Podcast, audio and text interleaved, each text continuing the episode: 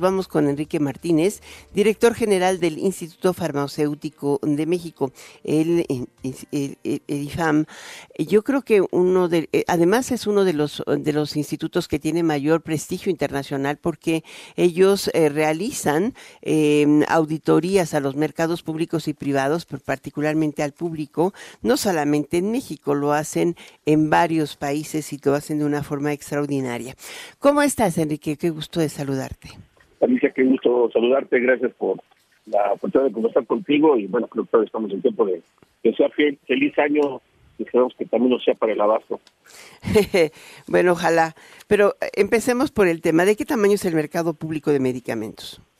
Eh, el tamaño en general en los últimos años eh, ya está superando los 90 mil millones de pesos, pero sin embargo está muy lejano de esos históricos de consumo de piezas sus mejores momentos eh, previo a este gobierno llegó a representar 1.700 a 1.800 millones de piezas. Eh, te puedo confirmar que en, en últimas fechas estará apenas sobre los 1.100, 1.200, 1.300 millones de piezas. Hay una diferencia muy notable ahí. El, el, desabasto ha, ha sido permanente, ¿no? ¿Por qué el desabasto? Pues muchas razones que hemos platicado, eh, vamos por la por la por el quinto intento, pues eh, nos parece que el tema particular es el mal entendimiento en, eh, la logística y distribución al momento de que el presidente decide separar esta relación entre laboratorios y distribuidores y tener una buena alternativa al querer eh, hacerse responsable, pues básicamente redujo la capacidad de la distribución a una sexta parte de como veníamos en, años previos, además de que hay que agregar eh, algunos desatinos en la compra pública, también pasando entre diversas instituciones, desde la Oficialía Mayor en su momento de Hacienda, después con el extinto Instituto de Salud para el Bienestar, eh, y después pues por ahí con UNOPS, este organismo internacional, y que demostró que no, no era precisamente hacerlo así.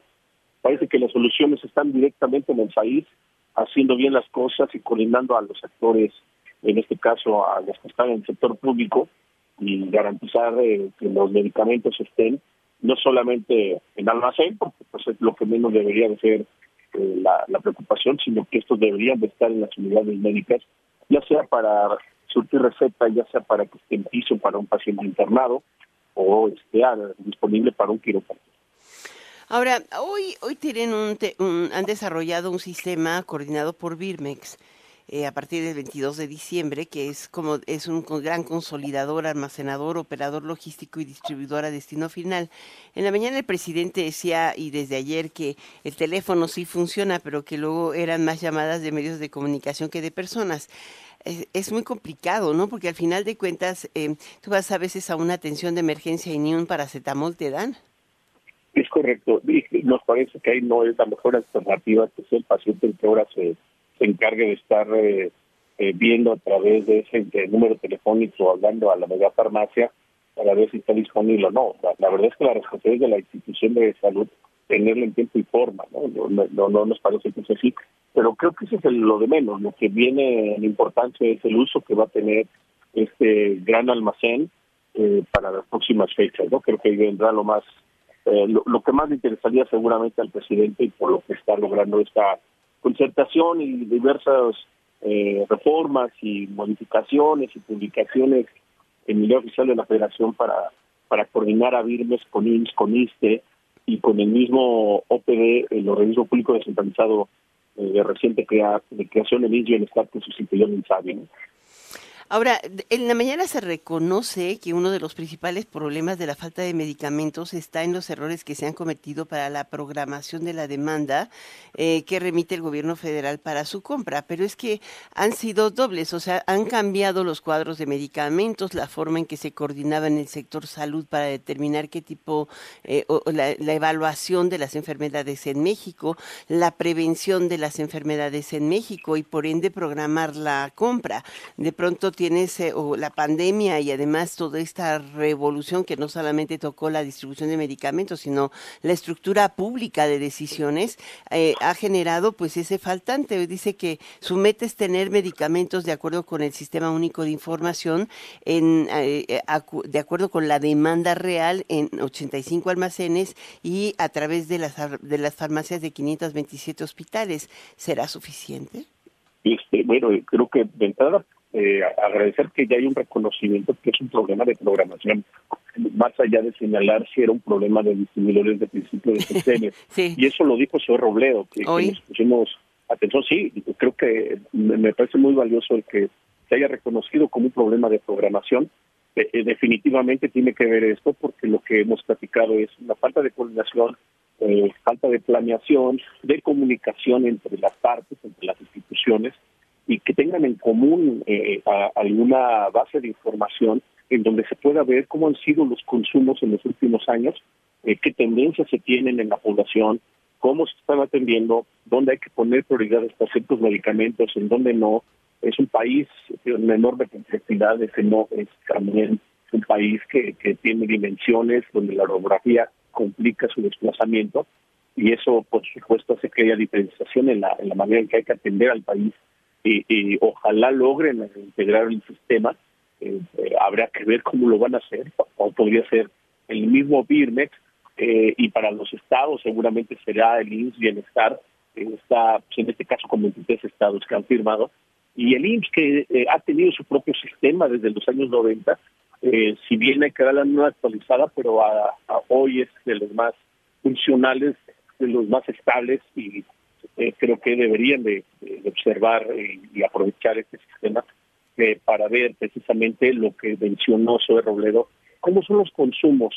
Ahí mencionó algunos aspectos técnicos que, estamos ahí, los, entendemos, pero tiene en todo el sentido de que no solamente se quede en sino que de alguna manera se haga con estas instituciones sobre todo los estados que a decir verdad son los más desordenados o han sido los más desordenados, eh, con menos transparencia y quizás sea la oportunidad de poner orden en las adquisiciones de estas instituciones. Luego vamos al tema del centro de atención de la megafarmacia, eh, pero, pero partimos de algo que a mí me llamó la atención, o sea, ya no supe cuántas claves tienen y cuántas cuántas claves se demandan y cuántas piezas se demandan y si están todos los estados del país o solamente los 23 que han firmado la federalización del sistema de su sistema médico, porque de pronto te dicen que eh, Birmex tiene en administración algo así como 1094 claves, pero que la demanda real del país es de 1254 claves y luego tienes otro dato que habla de 1300 veintisiete claves. O sea, en, un, en una sola presentación nos encontramos tres diferencias. Sí, claro. Eh, eh, habría que entenderlo un poco revisando la información que presentó. Eh, son distintos momentos y eso es claramente lo que debe de hacer, en este caso, sobre Robledo, para entenderlo. La verdad es que sí, los consumos son muy diferenciados entre las instituciones de salud, pero hay que ver que se selecciona cierto conjunto de claves de medicamentos. Y solamente hablo de medicamentos, los dispositivos médicos es otro tema, pero en general te puedo decir que este país en promedio consume 1.800 claves. Eh, un IMSS, por ejemplo, consume entre 1.200, 1.300 claves de medicamentos, el IST estará cercano a las 1.000 claves, y entre las instituciones de salud estatales podría variar. La, la, y parece que esto es importante eh, que tengan eh, a ciencia cierta eh, cómo son estos consumos con esas diferenciaciones y lograr hacer el esfuerzo, seguramente lo que plasmó ahí el, director de, del IMSS, quizás el conjunto de claves de mayor consumo que, tendría sentido, como ha sido históricamente compras consolidadas, que es dar foco a donde están las, las claves de mayor consumo y que son de consumo común entre todas las instituciones y que eh, podrían ser integradas en un proceso de compra. Por lo tanto, las 1.200 estaría muy cercano a esos consumos o, a, de las claves de mayor consumo y que podrían ser de lo más común entre las instituciones, ¿no? Finalmente vamos a, te digo, regresamos a lo mismo, eso es lo que más te llama la atención. Muchísimas gracias, gracias por estar eh, con nosotros hoy aquí en este Enfoque Noticias. Eh, ha sido Interesante, ojalá podamos platicar después de el incremento en el gasto del bolsillo, que ese es el que hay que ver en serio, ¿no? O sea, cuando falta medicamento en el sector salud, el que tiene que enfrentar la compra es el otro, es el bolsillo y es la persona.